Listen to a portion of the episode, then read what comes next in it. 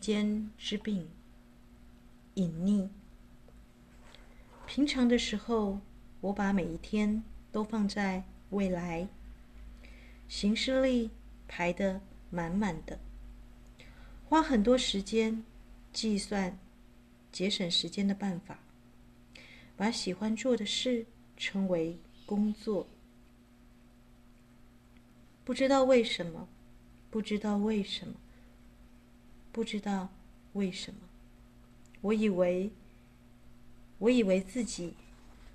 可以到达那么远的地方，那么远的地方。生病的时候，我知道每一天都是今天，每一天都是今天。我心平气和，好像理解了自己，好像理解了自己。还留在，还留在此地的原因，满足于很少的事物，食物的滋味，雨后升起的彩虹，窗口堆满了云朵，窗口堆满了云朵。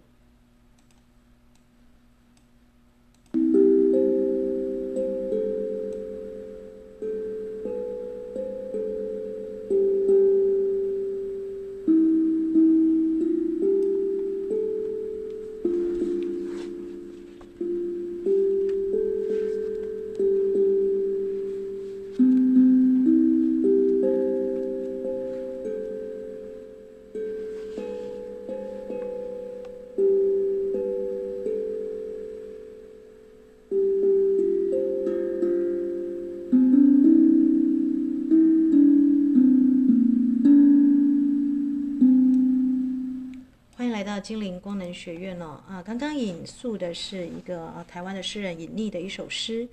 那今天呢要分享的是病从所愿哦。哦，那我给他下一个副标题叫做“如果你看得够深哦”。那其实大家都知道，我很少分享这个华文创作的书哦，因为在精灵光能学院呢，大部分都是引介这个灵修的书籍哦。那为什么会突然想要分享这本小书啊？啊，因为我是在猫之日啊，大家知道日本人呢把这个，因为二的数字呢发音很像这个日文的猫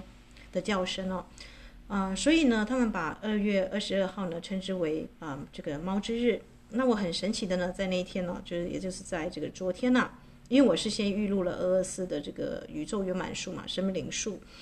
那我就很神奇的收到一个小礼物，就是这个尹力他的最新的著作叫做《病从所愿》呐，啊，这个疾病从哪里来？这基本上还是跟我们的身体元素精灵相关的一个在讨论的嘛，嗯、就是我们谈到之前有谈到，如果你听我前面的广播节目，你会生什么样的病，真的都是客制化的。那关键不在于去逃避这个病，而是在于，嗯、我看这个作者他里面有谈到，就是每一个人的这个生命的病啊，都是要去追问这个意义的。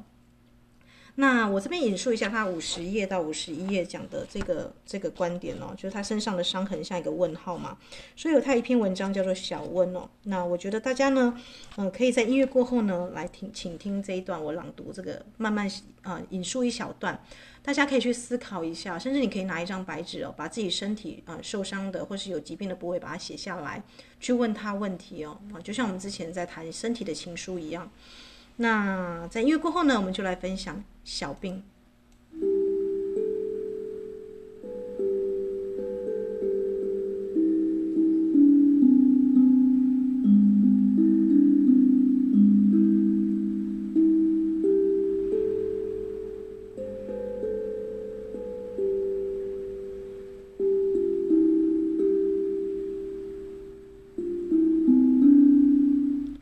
啊其实是小问，那为什么刚刚口误成为小病呢？啊，其实每一个人，如果你把自己的身体的病痛当成是你身体对你提出的一个叩问，是不是就是会像这个屈原的天问呢？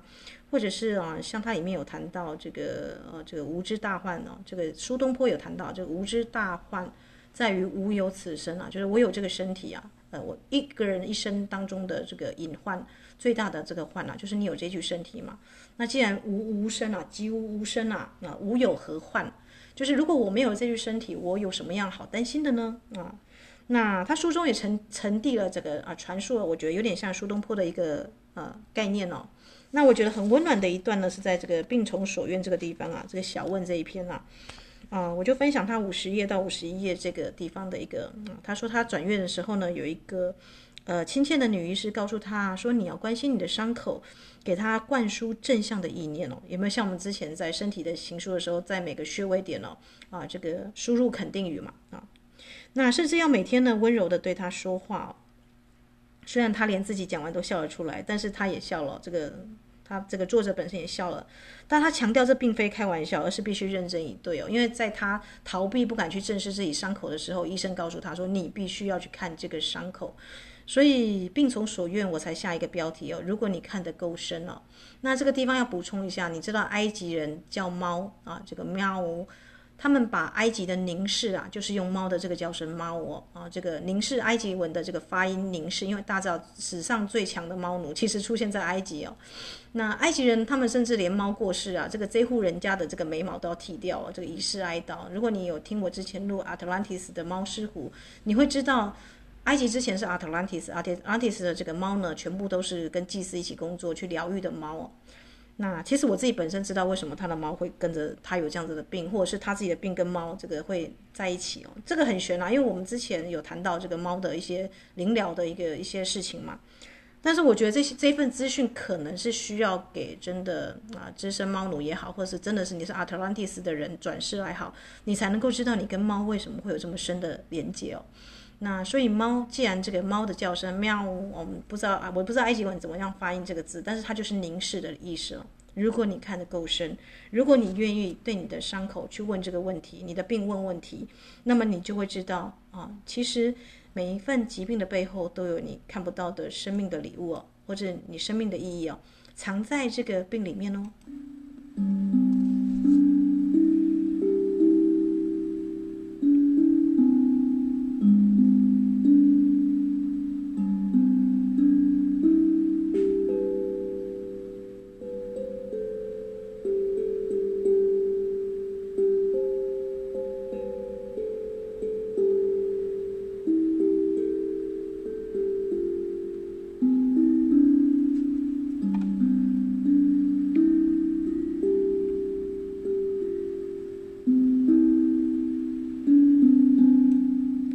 啊，我们知道这个呃，要人家面对伤口啊，必须要每天查看伤口的是第一位医生嘛。那叫他跟伤口对话的是第二位医生哦。那第一位医生呢，他作者把他当耳边风嘛。第二位医生的话呢，他就引起他的注意了啊。他开始去思考他的伤口之所以反复恶化，是不是啊他过于重视精神而忽略肉体的习惯有很大的关系。比方说他在里面，他就会思考，诶，自己好像是西行的这种呃个性哦。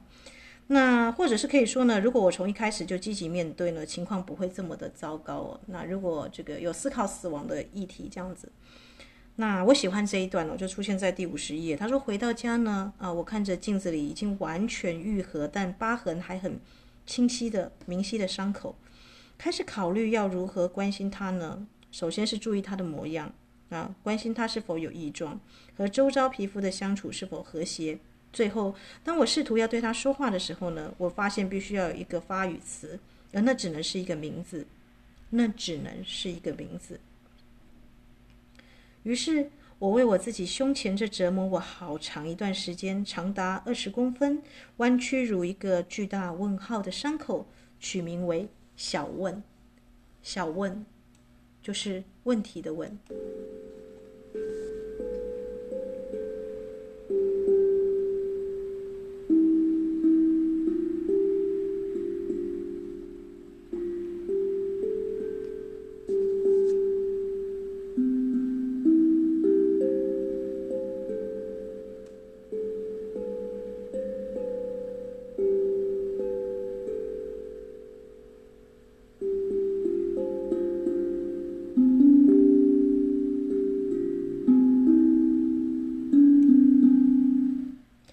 这首配乐叫《Eyes on Me》哦，啊，大家如果去听我之前的广播节目啊，这首歌有特别的意义啊，就是啊，这个凝视着我。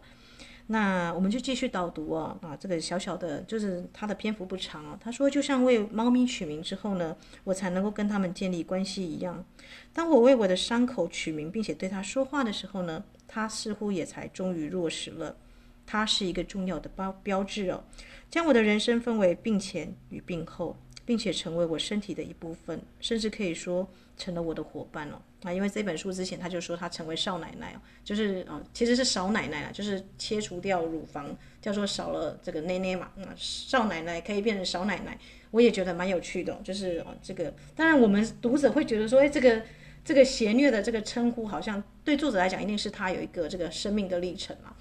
那诗人善于翻转这个语言嘛，那我就看到了他对乳房怎么思索的。他说，他取代了原生的乳房，将一部分的肉体还。诸天地给父母啊，还还与天地跟父母，就像有点像哪吒的这个剔骨啊，这个还父剔肉还母啊，也将女性的象征给去除。因为我之前才谈谈到这个时代对女性不友善嘛，这个艾克哈特托的说的说的，我们的每一次的月经来的疼痛都是这个呃两千多年来对女性的这个物化跟贬贬低，所以我们女生的月经越来越不顺哦。那在这个地方，他说啊，当他把这个原生的乳房一边摘掉的时候，他还想到亚马逊女战士哦，为了要方便射箭呐、啊，他必须要切除一边的乳房哦。这个于是切除乳房这个动作，其实它是一种勇敢的行动哦。在某方面来讲，我觉得它有一个意义的翻转。那大胆的对这个我不以为然的世界提出了疑问哦，就如我始终对生命保持着怀疑，不愿意相信任何的标准答案。小问呢啊，我最喜欢的是这一段哦。那为什么要在今天分享这个病从所愿呢？因为他讲的这个亚马逊的女战士，如果大家有听我之前分享这个，呃，迪安娜，就是我们讲的这个，真的是拍这个亚马逊女战士，神力与超人就在讲这个，这个电影就在讲这个嘛。其实今天就是玛雅的这个韵律的黄战士了。那为什么我对战士非常有感觉？因为我的玛雅图腾是蓝色宇宙的夜嘛，夜的旁边就是黄色的战士啊。那尹丽他其实并不认识我，我先谈一下。这个作者，我跟他并无私交，但是在他在经营流合书店的时候，其实我的合友卡的序位，哦，他应该会发现，其实这个是他有帮这个合友啊取编号，其实我是在前前五到前十位的这个这个位序是蛮前面的，但是呢，我去有了不可那么多次，我从来没有使用过我的合友卡，在那个呃，在我还是文青，嗯，现在应该也算是文青吧。但是我觉得，因为知道经营书店不易嘛，而且知道他们的故事哦，所以其实基本上我都是倾向于呃做一个沉默的读者，甚至店家可能觉得这个这张脸我好像有点熟悉，但我始终不知道你是谁这样子。那就像我现在录一个广播节目，可能我的姐妹们知道我是谁，但其他人并不知道我是谁，这样子很好不是吗？为什么啊？这个温暖必须要去认识一个人呢？对不对？有时候我们借由他的书，或者是他的一个这个经历。我们可以成为一个对镜照影哦，看见另外一个自己哦。啊，Ina Ash，我喜欢用玛雅人的招呼语就是这样，就是有时候你就是另外一个我。所以当我在去看这个病从所愿的时候，其实我自己有一些感觉、感触啊，因为自己本身呢，啊，当然我不是属于这个啊有疾病要医疗的，呃，这个病患，或者是刚好是哎，可能就是。我与我周旋久啊，这个这个苏东坡啊，他谈到就是为什么你可以这么的了解自己，因为你跟我这个主持啊周旋太久了。如果我就是最大的疾病，像佛陀说要去除我执呢？那黄色战士刚好相反了，黄色战士是我就要去问我生命的意义，最深的意义在哪里？最深层的叩问。如果乳乳房乳癌这件问题是跟家人、跟孩子、跟另外一半了，因为切除，他说他切除的是好像是右边嘛，右边跟丈夫跟伴侣有关系哦。那他另外一边有提到说，生命是公平的，你生命当中所有的那些这个因果业力啊，都会透过你的伴侣给你。就是你会邂逅什么样的另外一半，他给你什么样的功课哦，就是就是我觉得他这个方面的思考还蛮有趣的，但是他也同时找到反证哦，就是另外一边有人有人切除左边的乳房，但是孩子啊什么家庭都没有没有问题哦，所以这代表什么？这代表你就算读再多的书啊啊，你的身体这部书，身体才是最终的 Bible 嘛，你的圣经啊，你有没有好好的去阅读呢？嗯，那我喜欢他诗意的说，当他为这个身体的这个伤疤取名字，因为他一点都不要涂那个除疤的膏痕，他觉得那那个也蛮美丽的，那是他身体的这个，就像我说的受伤的贝壳啊，因为他有那样子的痕迹而成为独一无二的完整的贝壳，大家都可以看得到嘛，对不对？就像我之前跟大家说的，在我过年的时候，我爸爸就觉得那个蚊香瓶那个有油质点的那个像人面狮身像那个，他觉得是烧坏掉的，是瑕疵品。但是对我来讲，它可是印上这个人面狮身像的图腾，而且是千千万万个这个呃块木当中，可能就只有他诞生这样子人面狮身的图腾哦。而且这份礼物呢，我把它送给我的老师哦，他也是个爱猫人士哦，他去了埃及，就是我跟大家谈到他被诈骗了嘛，但我老师很慈悲哦，他没有去揭发那个诈骗的那个灵修的上师，因为花了很多钱到那个地方，结果没有下载自己要能量，其实大家还是蛮蛮 sad 的，呃，所以这个这份爱可以用这样子的礼物呢，来去这个我们说的，诶，又又回流到这个老师的身边了，所以 eyes on me，当你看得够深哦，啊，每一每一个病哦。当你能够去追问你生命的原因、生命的意义，我为什么会长成这样？为什么我会有这个病？当你问得够深的时候，不是去逃避哦，不是躲在病里去养这个病，把它养得更大哦。每个人都要这个，我就像病床，就好像是皇帝一样，然后每个人都要给你进贡食物。有些老人家会活在病里嘛，这个我们之前也分享过了。那或者是呢，你去逃避，我完全不要去看哦。这个作者刚好是他从不看到看，到为他取名字哦，那。也没有，也很像身体元素精灵哦。这个我刚好是相反啦，是没有病没有痛，但是因为已经遇到一些很神奇的事情，所以我必须要来去追另外一种答案哦。就是比方说像现在人面狮身像啦，跟阿特兰蒂斯这种型的猫啊，这个有一些特殊能力的猫在这个世界上，那他们的存在或是他们来到这个人间有没有什么特殊的使命啊？啊，就是有点像你会从这个小问开始，然后就会慢慢到这个屈原的天问。天哪，为什么我们会生活在这个世界上？我们到底从哪里来，要去哪里？我们的身份究竟是什么？只是一个角色，只是一个机械人被塞入这个世界吗？还是，还是我们在这个世界上有更大的啊、任务，或者是有一些功课要做呢？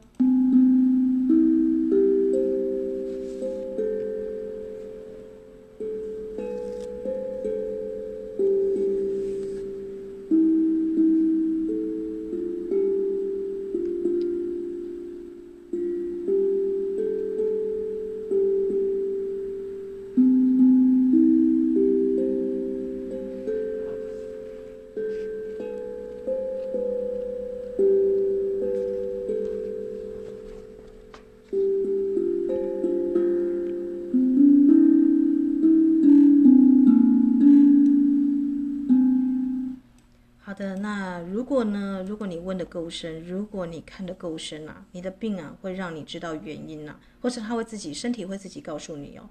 那我也觉得还蛮认同他的观点，每一个人的病都是你要自己去回答自己的。你你只能许多的灵修书籍，或是像我之前跟大家介绍的这个《身体的秘语言》这本书的作者，他即便把身体的每个部位出的症状啊的这个心理状态都告诉你了。嗯，但是你还是必须要去跟你的身体做对话嘛，对不对？所以我们才说身体元素精灵就是，而且我觉得很妙的是有点，因为它里面提到说他觉得举头三尺有神明，那个三尺之神好像就在身体的体内啊。我们之前不是在跟大家讲，身体元素精灵住在你的以太体胸腺的这个位置啊，就是它是来自 Elohim 神嘛，神不可能，神明不可能每天二十四小时跟踪你，但你的身体元素精灵从帮你打造这个身体啊，从你投胎轮回转世，生生世世它就跟着你哦。啊就是像这个神灯巨人一样，所以你骗不了你自己啊。就你的病会是很诚实的告诉你，你的人生是什么样的一个姿态，你的生命的状态哦。那如果你问的够深，你会看见，你会看见这个某个原因的成型的这个怎么来怎么去。如果如果你爱的够深，是的，你会很痛，没错。如果你爱的够深，我们没有一个人在面对伴侣、在面对人生、在面对工作的时候没有那么的痛过。对吧？但也因为这个痛，我们的生命有了一个深度哦。如果你爱的够深，你就会看到力量，有某一种力量，在这个狂风暴雨当中啊，它是稳稳的还在那里。如果如果你爱的够深哦。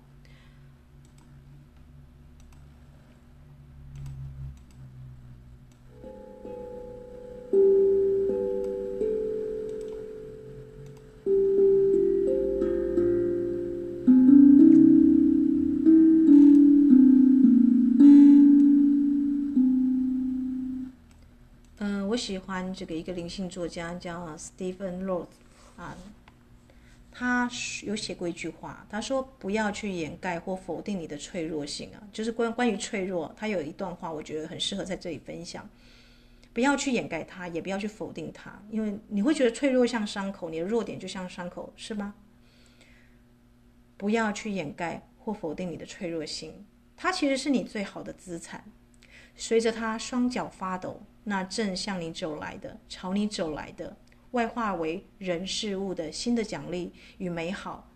只有只有在你脆弱的时候才会走向你，所以开怀接纳吧，啊，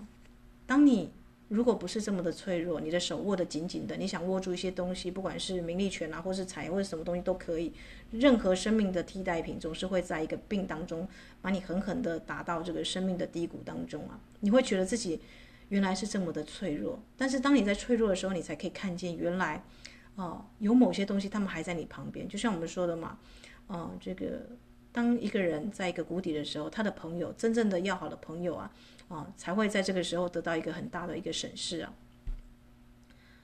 平常可能有一些这个什么酒肉朋友什么的，那你都可能就是啊，这个很多交际啊，很多的每个人都有他的交际圈。但是当你在脆弱的时候，你才会会凝视到你生命中真正深层的东西。在我一无所有或当我一无所失的时候，就像我们昨天分享的这个爱跟智慧嘛。智慧告诉你，你一无所事啊，你是个 nobody，你什么，你 nothing，你什么都不是哦。可是爱却告诉你，我可以是什么东西啊？我可以什么都是哦。那人生就刚好是在这个两极当中去游走。如果你是修生命灵数一二的人，我就会说你这个两极的功课一定要学会。那一二会产生超越的观点哦，也就是说，猫之日，二零二二年又二月二十二号，你找不到比，而且又星期二。总共有七个二，那农历呢，更不用讲。农历因为我们的这个一月、二月是同天嘛，所以农历刚好就是一月二十二号。如果你真的来去算的话，那有多少个二？总共有十一个二，一一二就是两级的课题啊。你可能以前在抗衡、在抗争，像个战士一样，你觉得这个对方啊。啊，敌人呐、啊，就是在对面啊。这个我不了解的人，这些奥客都是我的外，就是像这个作者谈到的，他在开书店的时候，他发现这个病啊，是从开书店的这个遇到那些奥客啊，那些这个会摸猫的啊，有一些种种的他的一些这个固执的坚持，他觉得他的病也许就是固执哦，那就很有趣嘛，对不对？他把这个问号变成身体，这个身体的这个问号伤口，让他去凝视他生命的意义，生命因此而有了深度，不是吗？那就像对我来讲，这个从未使用的核油卡，序号这么前面的核油卡，这个神秘的，也许他去啊，这个多年后，哎，他不知道曾经他开过一个书店，那那个玻璃师什么的，其实有一些这个小文青们，哎，其实蛮喜欢的。那而且是属于默默的、沉默无声啊这样子的一个读者。那多年后看到他这本书，他自己本身也是，我自己本身也是个啊，但是我不能说是铲屎官，因为我没有铲过我们家的猫屎嘛，他就是完全放养状态。只能说我们在猫之日当中，这个神奇的猫之日啊，好像打开了某个虫洞啊，让我们借由一本书啊，好像又重新走回了这个过去啊，就像河流一样，我们又回到了这个追本溯源啊，很根本的一个问题啊。所以开怀接纳吧，啊，开怀接纳吧。有些时候就是你在最脆弱的时候啊，那这些礼物你才会发现它是礼物哦，那个你从来没看见的东西，它突然出现了。那也许这就是疾病呢，要告诉我们啊，这个最神秘的一个意义吧。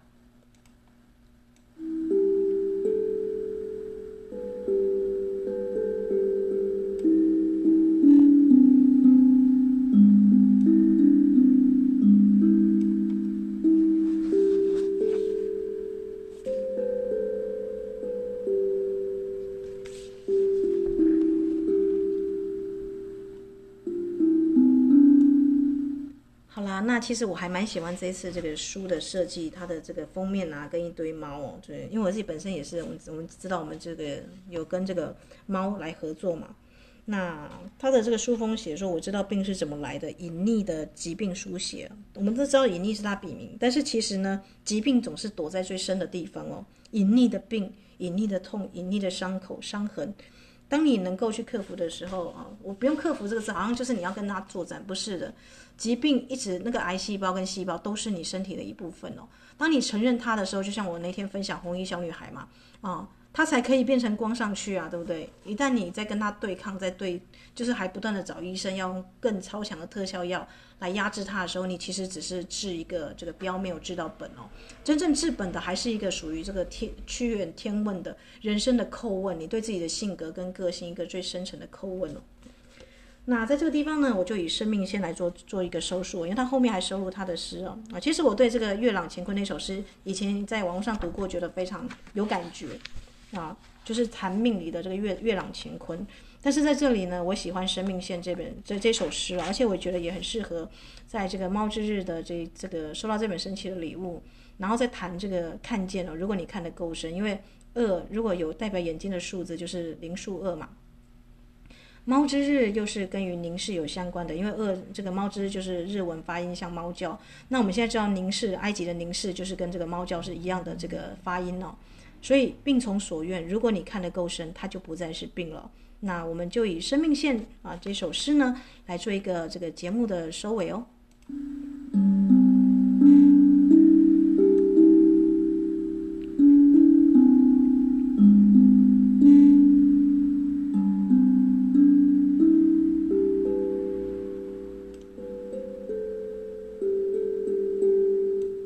生命线，生命线，隐匿，就像就像雨水，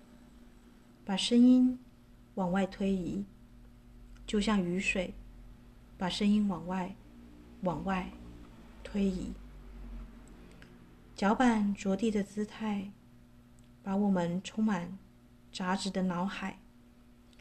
向向遥远的天外展开，向。遥远的天外展开，谁知道呢？谁知道呢？有一天赫然发现，有一天赫然发现，猫咪在手心里留下的伤痕，意外的延长了生命线，意外的延长了生命线。目前还不确知含义的无谓的生命。以及因为医疗行为而造成的有益的延长赛。许多年前，许多年前，有人曾告诉我，今年，今年我将走入一个大限，生命的大限。书上称之为月朗乾坤。月朗乾坤，因为对这个画面的无限向往。我活到现在，我活到现在，试图试图一脚走进这个画面里，然后我才知道了什么是朗的具体呈现，什么什么是干与坤，山林线与天际线，又是怎样的互相并吞，彼此谦让，山林线。与天际线，当然，当然，月亮在这方天地里，当然，当然，月亮在这方天地里，依然，依然散发着光芒，依然散发着光芒。舍弃了，舍弃了仁慈和母爱的比喻，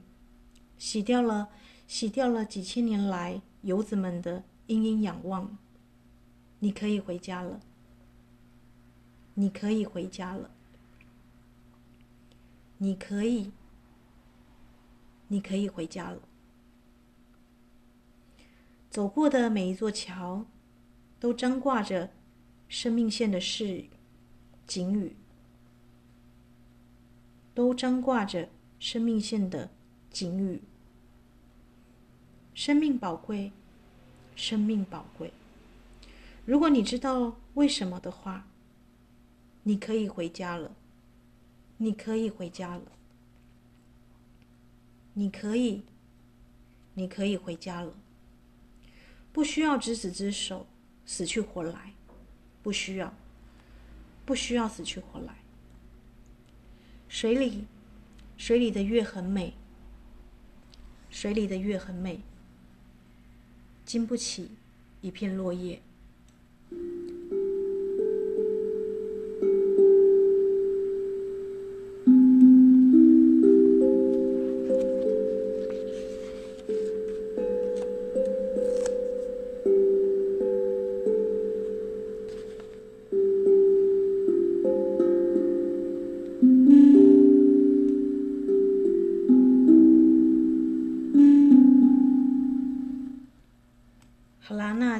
就分享这个《病从所愿》这本小书到这里哦。那其实我自己本身看了这个，因为我是资深读者嘛，我自己有自己的感觉。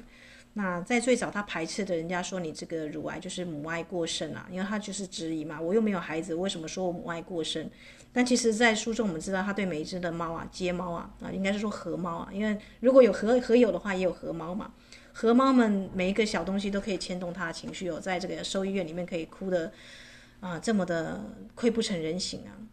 所以真的没有母爱吗？其实是有的，只是这个母爱呢，我觉得有点像阿纳斯塔夏一样，化为天地的这个慈母之爱啊，摘掉了右边的乳房，不要了伴侣，或者呃这个跟伴侣呢好好的和解分手，但这份爱呢却化为天地之爱哦。所以乳房有了它的另外一种用法，对吧？啊，她是生命的亚马逊的女战士，她切掉了右边的乳房，她去为生命做抗衡。这个乳房呢，不是用来取悦男人，不是用来这个被物化女性的，而是而是来哺乳哺乳什么呢？哺乳万事万物哦，就是她的这些可爱的这个猫孩子们哦。所以为此呢，这个书中作者谈到，为此啊，他对这个乳房的失去，其实他反而有点这个啊，这个有点得意哦，啊，得意洋洋。这反而是他生命中见证他，他打过了一场胜仗啊，啊，他活下来了，在癌细胞当中啊，这个在在这个疾病的叩问当中，他活下来了。那生命的延长线，生命线是那个猫猫啊，你知道猫有时候养猫的大家都不用我讲了，就是猫容易在你身上造成一些伤口哦，延长了它的生命线哦。好，莱伊斯塔。但如果像你这种，就是比方说，或像我们这种跟身体元素精灵已经长期合作的这种，我们可能会发现伤口愈合的特别快。因为如果你们家的猫哦是那种属于亚特兰蒂斯的猫哦，就是呃，或者是你有看这个阿贝托的这个力量动物系列哦，它在测试你的力量之前，它会先咬伤你哦。那就像我之前跟大家分享过的，我跟我的 partner 都已经飞到马来西亚了，我们家的猫可以追踪到那里去哦。那那时候我的手还有它的伤口哦。那之后呢，他再抓伤我呢，我大概不到一天两天就完全愈合了，这个愈合速度超快哦，这就是猫的力量，因为猫就是可以这个很迅速的痊愈哦。那当然，我们是说一般的这个状况，健康状况只是稍微受伤的猫，不是那种特殊的疾病的猫。那猫本来健康，但是在我旁边受伤了，或是它有病呢啊，因为你们家的猫是如此的爱你哦，就像我之前跟大家，我不知道你们跟他谈过一个亚特兰蒂斯的哦，他也是啊，收集很就是去。喂养很多的这个这个街猫、浪猫这样子，那所有的猫呢会帮他去抵他的这个疾病哦。所以其实不是不是猫有病，而是猫呢，每一只爱你的猫，那些孩子们，所有的孩子都会都会这样想：宁愿病的是我，而不是你。如果我能够代替我的爸妈去生病、去死的话，你去读哈宁格的家族排列为什么那么深刻？每一个孩子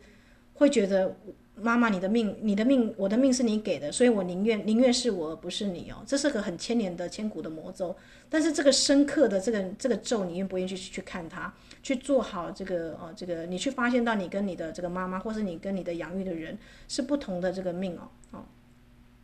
你唯一能做的就是好好的活着。并且用你的生命去荣耀你的前面的列祖列宗。如果你是二二四这一天啊，你发现你有一些家族基因跟疾病，就像这个这个隐匿他追索的，他发现诶，他家族史有一些癌症，就是跟这个 cancer 啊，这个要与之常伴。那你就看到了家族树啊，就像我说的阿纳斯塔夏他谈到的，你的这个祖先们的这个疾病显化在你身上。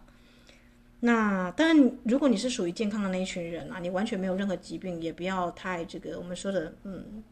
你还你有更更重要的一个这个问题你要去问哦，就是如果这个病是由我开始啊，每一个人我都是特殊的疾病的话，那我究竟是什么啊？就像钟梦蝶诗中说的嘛，何者为我？一横一戈。如果你用这个我这个主词啊，老是在干戈当中啊，那你知道这个干戈还要再加一撇，把我这个做一个删除号。所有的战士，所有的战士，到最后他都会发现啊，你知道战士为什么出现在这个白狗的波幅的中间啊？我们现在在走白狗波幅啊，你知道白狗就是代表玛雅人为什么把狗放进来？狗狗是最忠诚的伴侣嘛，对不对？你会发现这种战士型的人啊，他其实是最最能够懂你的贴心的伴侣，就像狗跟猫一样，就像我跟大家谈到，他们都是很忠诚的，他们会用他们的啊、狗狗大家知道十八王公嘛，狗狗会陪你去死。猫不是哦，猫是它只信一个主人，它只认一个主人，那它会把你的病啊分到它身上去哦，它会带你去死。所以当你意识到这种动物的灵性跟生成的时候，我作作为人生而为人，如果人真的是万物之灵的话，我们怎么能不惭愧呢？对不对？我们我们有这么多的病痛，但我们从来没有好好解释过我这个干戈不断的我究竟是什么而组成的。但也许你未必是灵修，也许你未必信仰某个宗教，但只要你生而为人，生而有此生哦，就是我们说的苏东坡说的嘛，无知大患在于无有生嘛，对不对？你是不是应该去思考一下我我的病跟我的身体啊啊，究竟究竟有什么样的意义啊？究竟有什么样的问题是我应该去问去解答的？那只有你能够懂的。好的，那今天的节目呢，就分享到这里哦。这是一本啊，这个其实我在当天就把它看完了，就因为本人呢是非常的，也不是说因为猫女关系，我本来就是呃喜欢一本书就会啊，就是当天就读完了。那分享的呢，就是我在这本书当中我比较有感触的部分。那还是推荐大家，就是可以把这本书买来看。但呃，我们就做个沉默的读者吧啊，就像我觉得这个。呃，我相信我的节目当中有一些沉默的听众啦，那也当然大部分应该一半以上都是我的好姐妹了，就平常都已经知道我的，那没有关系哦。我们虽然防疫期间哦，这个很有一些已经到国外去了，都没有办法见面了，但是我们因为这个云端啦，老是有下午茶的时间啦，也不知道为什么这个伊斯塔特别爱泡茶，那我们就分享这个啊，一个姐妹隐匿啊，我可以称她为姐妹嘛，她虽然我觉得。他的这个笔名造成很多隐匿的读者，这样也就不意外。这样子，我们就默默的就祝福啊，这本书呢也能够在今年啊啊，这个猫猫之年，这个虎年嘛，猫之日哦，而且它在好像是今天上市吧啊。如果啦，如果你对这个疾病啊，或者是对这种这种啊人生的叩问啊啊，或者是你对诗有兴趣的话，那这本书呢，也许呢就是很适合在今年阅读的书哦。那祝福大家有美好的猫之日，美好的一天。Thank you.